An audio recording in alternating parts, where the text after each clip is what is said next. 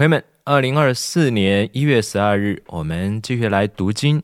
今天会读到的章节有《民数记》二十九章、三十章，《启示录》第五章、第六章，《诗篇》一百四十五、一百四十六篇，以及《箴言》第一章、第二章。好的，我们先来到《民数记》第二十九章。七月初一，你们当有盛会，任何劳动的工都不可做。是你们当守为吹角的日子，你们要将一头公牛犊、一只公绵羊、七只一岁的小公羊，都是没有残疾的，献给耶和华为馨香的燔祭；要同时献调了油的细面为素祭。每头公牛要献十分之三依法，每只公绵羊要献十分之二依法。为那七只小公羊。每只要献十分之一依法，此外要献一只公山羊做赎罪祭，为你们赎罪。除了初一的燔祭和同献的素祭，经常献的燔祭与同献的素祭，以及同献的交酒祭以外，这些都照例作为馨香的火祭献给耶和华。七月初十，你们当有盛会，要刻苦己心，任何工都不可做。要将一头公牛犊、一只公绵羊、七只一岁的小公羊，都是没有残疾的，献给耶和华为馨香的燔祭。要同时献调了油的细面做素祭。每头公牛要献十分之三依法，每只公绵羊要献十分之二依法。为那七只小公羊，每只要献十分之一依法。又要献一只公山羊为赎罪祭，这是在赎罪祭和经常献的燔祭，以及同献的素祭和交酒祭以外所献的。七月十五日，你们当有盛会，任何劳动的工都不可做，要向耶和华守节七天。要将十三头公牛犊、两只公绵羊、十四只一岁的小公羊。都是没有残疾的，献上做火祭，是献给耶和华馨香的燔祭。要同时献调了油的细面为素祭。为那十三头公牛犊，每头要献十分之三依法；为那两只公绵羊，每只要献十分之二依法；为那十四只小公羊，每只要献十分之一依法。又要献一只公山羊为赎罪祭，这是在经常献的燔祭、同献的素祭和交酒祭以外所献的。第二日要献十二头公牛犊、两只公绵羊、十四只一岁的小公羊，都是没有残疾的，并为公牛、公绵羊和小公羊。按数照例奉献同献的数祭和交酒祭，又要献一只公山羊为赎罪祭，这是在经常献的燔祭、同献的数祭和交酒祭以外所献的。第三日要献十一头公牛、两只公绵羊、十四只一岁的小公羊。都是没有残疾的，并为公牛、公绵羊和小公羊按数照例奉献同献的数祭和交酒祭，又要献一只公山羊为赎罪祭，这是在经常献的燔祭、同献的数祭和交酒祭以外所献的。第四日要献十头公牛、两只公绵羊、十四只一岁的小公羊，都是没有残疾的。并为公牛、公绵羊和小公羊按数照例奉献同献的素祭和交酒祭，又要献一只公山羊为赎罪祭，这是在经常献的燔祭、同献的素祭和交酒祭以外所献的。第五日要献九头公牛、两只公绵羊、十四只一岁的小公羊，都是没有残疾的。并为公牛、公绵羊和小公羊按数照例奉献同献的数祭和交酒祭，又要献一只公山羊为赎罪祭，这是在经常献的燔祭、同献的数祭和交酒祭以外所献的。第六日要献八头公牛、两只公绵羊、十四只一岁的小公羊。都是没有残疾的，并为公牛、公绵羊和小公羊按数照例奉献同献的数祭和交酒祭。又要献一只公山羊为赎罪祭，这是在经常献的反祭、同献的数祭和交酒祭以外所献的。第七日要献七头公牛、两只公绵羊、十四只一岁的小公羊，都是没有残疾的，并为公牛、公绵羊和小公羊。按数照例奉献铜线的数祭和交酒祭，又要献一只公山羊为赎罪祭，这是在经常献的反祭、铜线的数祭和交酒祭以外所献的。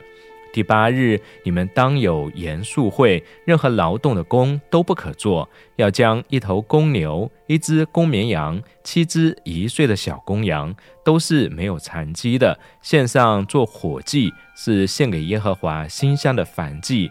要为公牛、公绵羊和小公羊按数。照例奉献同献的素祭和交酒祭，又要献一只公山羊为赎罪祭，这是在经常献的反祭、同献的素祭和交酒祭以外所献的。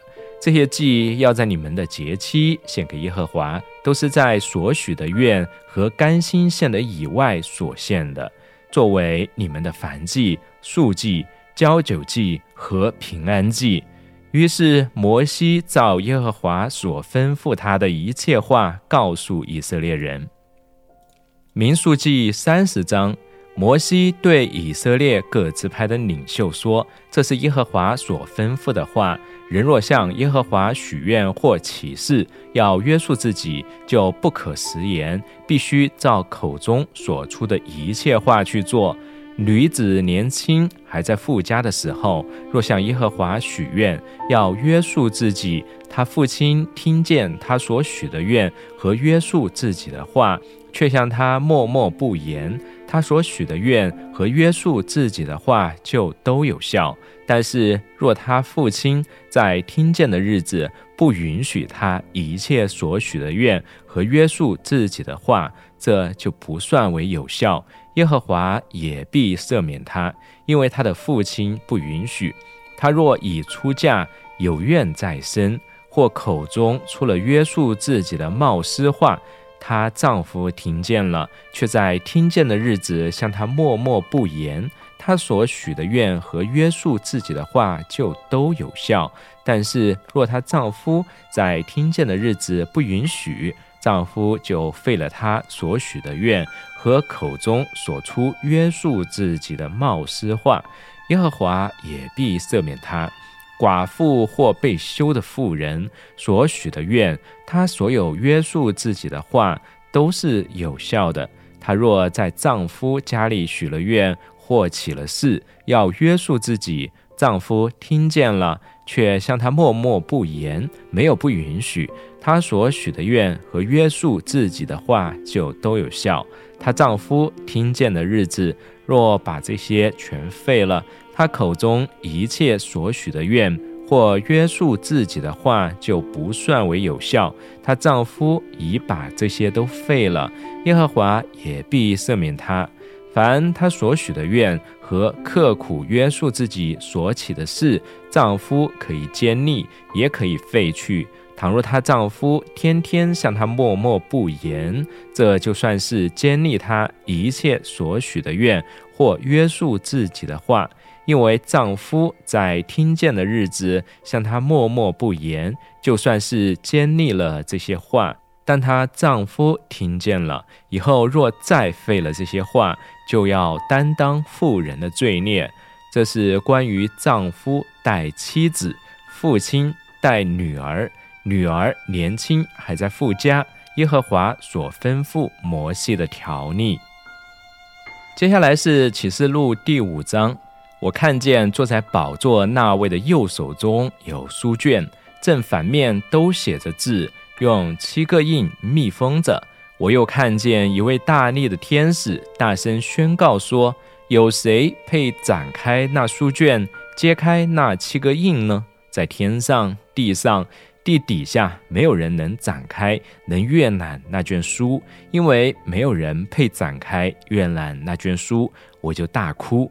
长老中有一位对我说：“不要哭，看那犹大支派中的狮子大卫的根，他已得胜，能展开那卷书，揭开那七个印。”我又看见宝物和四个活物，以及长老之中有羔羊站着，像是被杀的，有七个角、七只眼睛，就是神的七灵，奉差遣往普天下去的。这羔羊前来，从坐在宝座上那位的右手中拿了书卷。他一拿书卷，是活物和二十四位长老就俯伏在羔羊面前，各拿着琴和盛满了香的金炉。这香就是众圣徒的祈祷。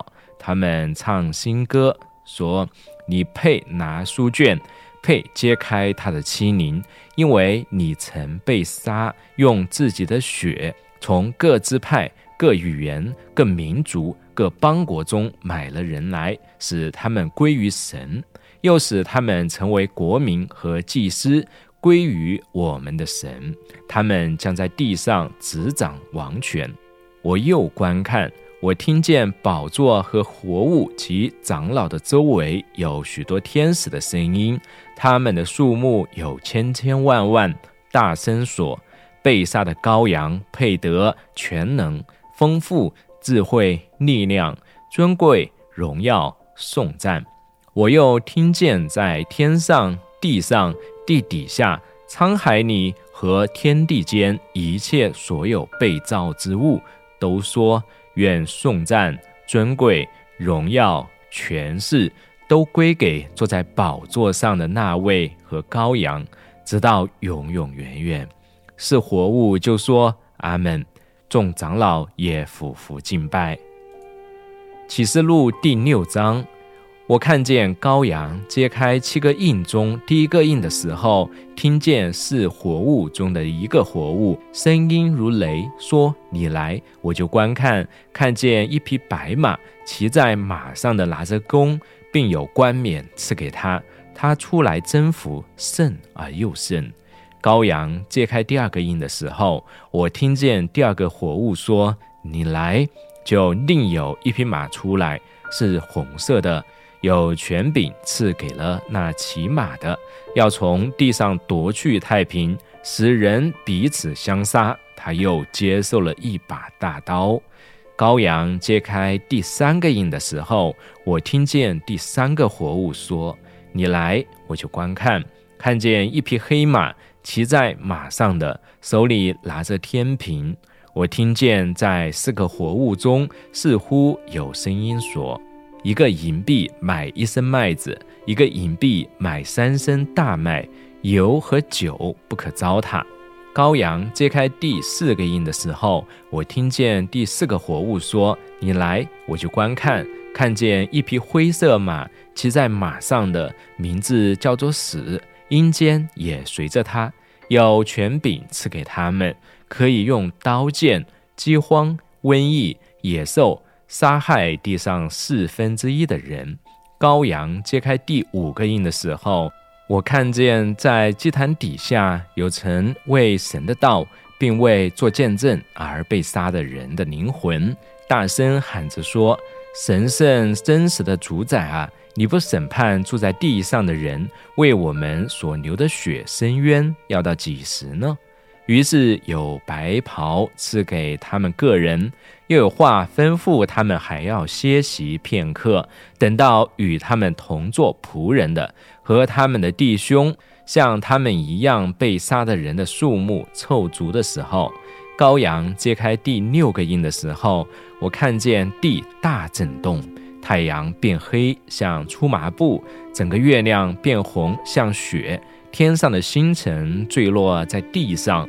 如同无花果树被大风摇动，落下未熟的果子一样，天就裂开，好像书卷被卷起来。山岭海岛都被移动离开原位，地上的君王、臣宰、将军、富户、壮士和一切为奴的、自主的，都藏在山洞和岩石穴里，向山和岩石说：“倒在我们身上吧，把我们藏起来，躲避做宝座者的脸面和羔羊的愤怒，因为他们遭愤怒的大日子到了，谁能站得住呢？”接下来是诗篇一百四十五篇，称颂之歌。我的神，我的王啊，我要尊崇你，我要永永远远称颂你的名，我要天天称颂你，也要永永远远赞美你的名。耶和华本为大。该受大赞美，其大无法测夺。这一代要对那一代颂赞你的作为，他们要传扬你的大能，他们要诉说你威严荣耀的尊荣。我要默念你奇妙的作为，人要传讲你可畏的能力。我也要传扬你的伟大，他们要将你可纪念的大恩传开，并要高唱你的公义。耶和华有恩惠，有怜悯。不轻易发怒，大有慈爱。耶和华善待万有，他的怜悯复庇他一切所造的。耶和华，你一切所造的都要称谢你，你的圣名也要称颂你。他们要传讲你国度的荣耀，谈论你的大能，好让世人知道你大能的作为和你国度威严的荣耀。你的国是永远的国，你执掌的权柄存到万代。耶和华一切的话信实可靠，他一切的作为都有慈爱。耶和华扶起所有跌倒的，扶起所有被压下的，万有的眼目都仰望你。你按时给他们食物，你张手使一切有生命的都随愿饱足。耶和华一切所行的无不公义，一切所做的都有慈爱。耶和华宁静凡求告他的，宁静所有诚心求告他的人，敬畏他的，他必成就他们的心愿，也必听他们的呼求，拯救他们。耶和华保护凡爱他的人，却要灭绝所有的恶人。我的口要诉说赞美耶和华的话，唯愿有血肉之躯的都永永远远称颂他的圣名。诗篇一百四十六篇，赞美耶和华的救助，哈利路亚！我的心呐，你要赞美耶和华，我一生要赞美耶和华。我还活着的时候，要歌颂我的神。你们不要倚靠君王，不要倚靠世人，他一点也不能帮助。他的气一断，就归回尘土；他所打算的，当日就消灭了。以雅各的神为帮助，仰望耶和华。他神的这人有福了。耶和华造天地海和其中的万物，他守信实直到永远。他为受欺压的深渊赐食物给饥饿的人。耶和华释放被囚的。耶和华开了盲人的眼睛。耶和华扶起被压下的人。耶和华喜爱义人。耶和华保护寄居的，扶持孤儿和寡妇。却使恶人的道路弯曲。耶和华要做王，直到永远。西安呐，你的神要做王，直到万代。哈利路亚。接下来是箴言第一章，大卫的儿子以色列王所罗门的箴言，要使人懂得智慧和训诲，明白通达的言语，使人领受明智的训诲，就是公义、公平和正直。使愚蒙人灵巧，使年轻人有知识、有智谋；智慧人听见增长学问，聪明人得着智谋，明白真言和譬喻，懂得智慧人的言语和谜语。敬畏耶和华是知识的开端，愚妄人藐视智慧和训诲。我儿啊，要听你父亲的训诲。不可离弃你母亲的教诲，因为这要做你头上恩惠的华冠，做你颈上的项链。我儿啊，罪人若引诱你，你不可随从；他们若说你与我同去，我们要埋伏杀人流血，无故的潜藏杀害无辜。我们好像阴间把他们活活吞下，囫囵吞下和吞下那下到地府的人。我们必得各样宝物，将所夺来的装满房屋。你来与我们同伙，共用一个钱囊。我儿，不要与他们走同一道路，禁止你的脚走他们的路径，因为他们的脚奔跑行恶，他们急速杀人流血，在飞鸟眼前张设罗网，一定会徒劳无功。同样，他们埋伏是自流己血，他们潜藏是自害己命。凡靠暴力敛财的，所行之路都是如此。这种念头必夺去自己的生命。智慧在街市上呼喊，在广场上高声呐喊，在热闹街头呼叫，在城门口，在城中发出言语，说：“你们无知的人喜爱无知，傲慢人喜欢傲慢，愚昧人恨恶知识，要到几时呢？”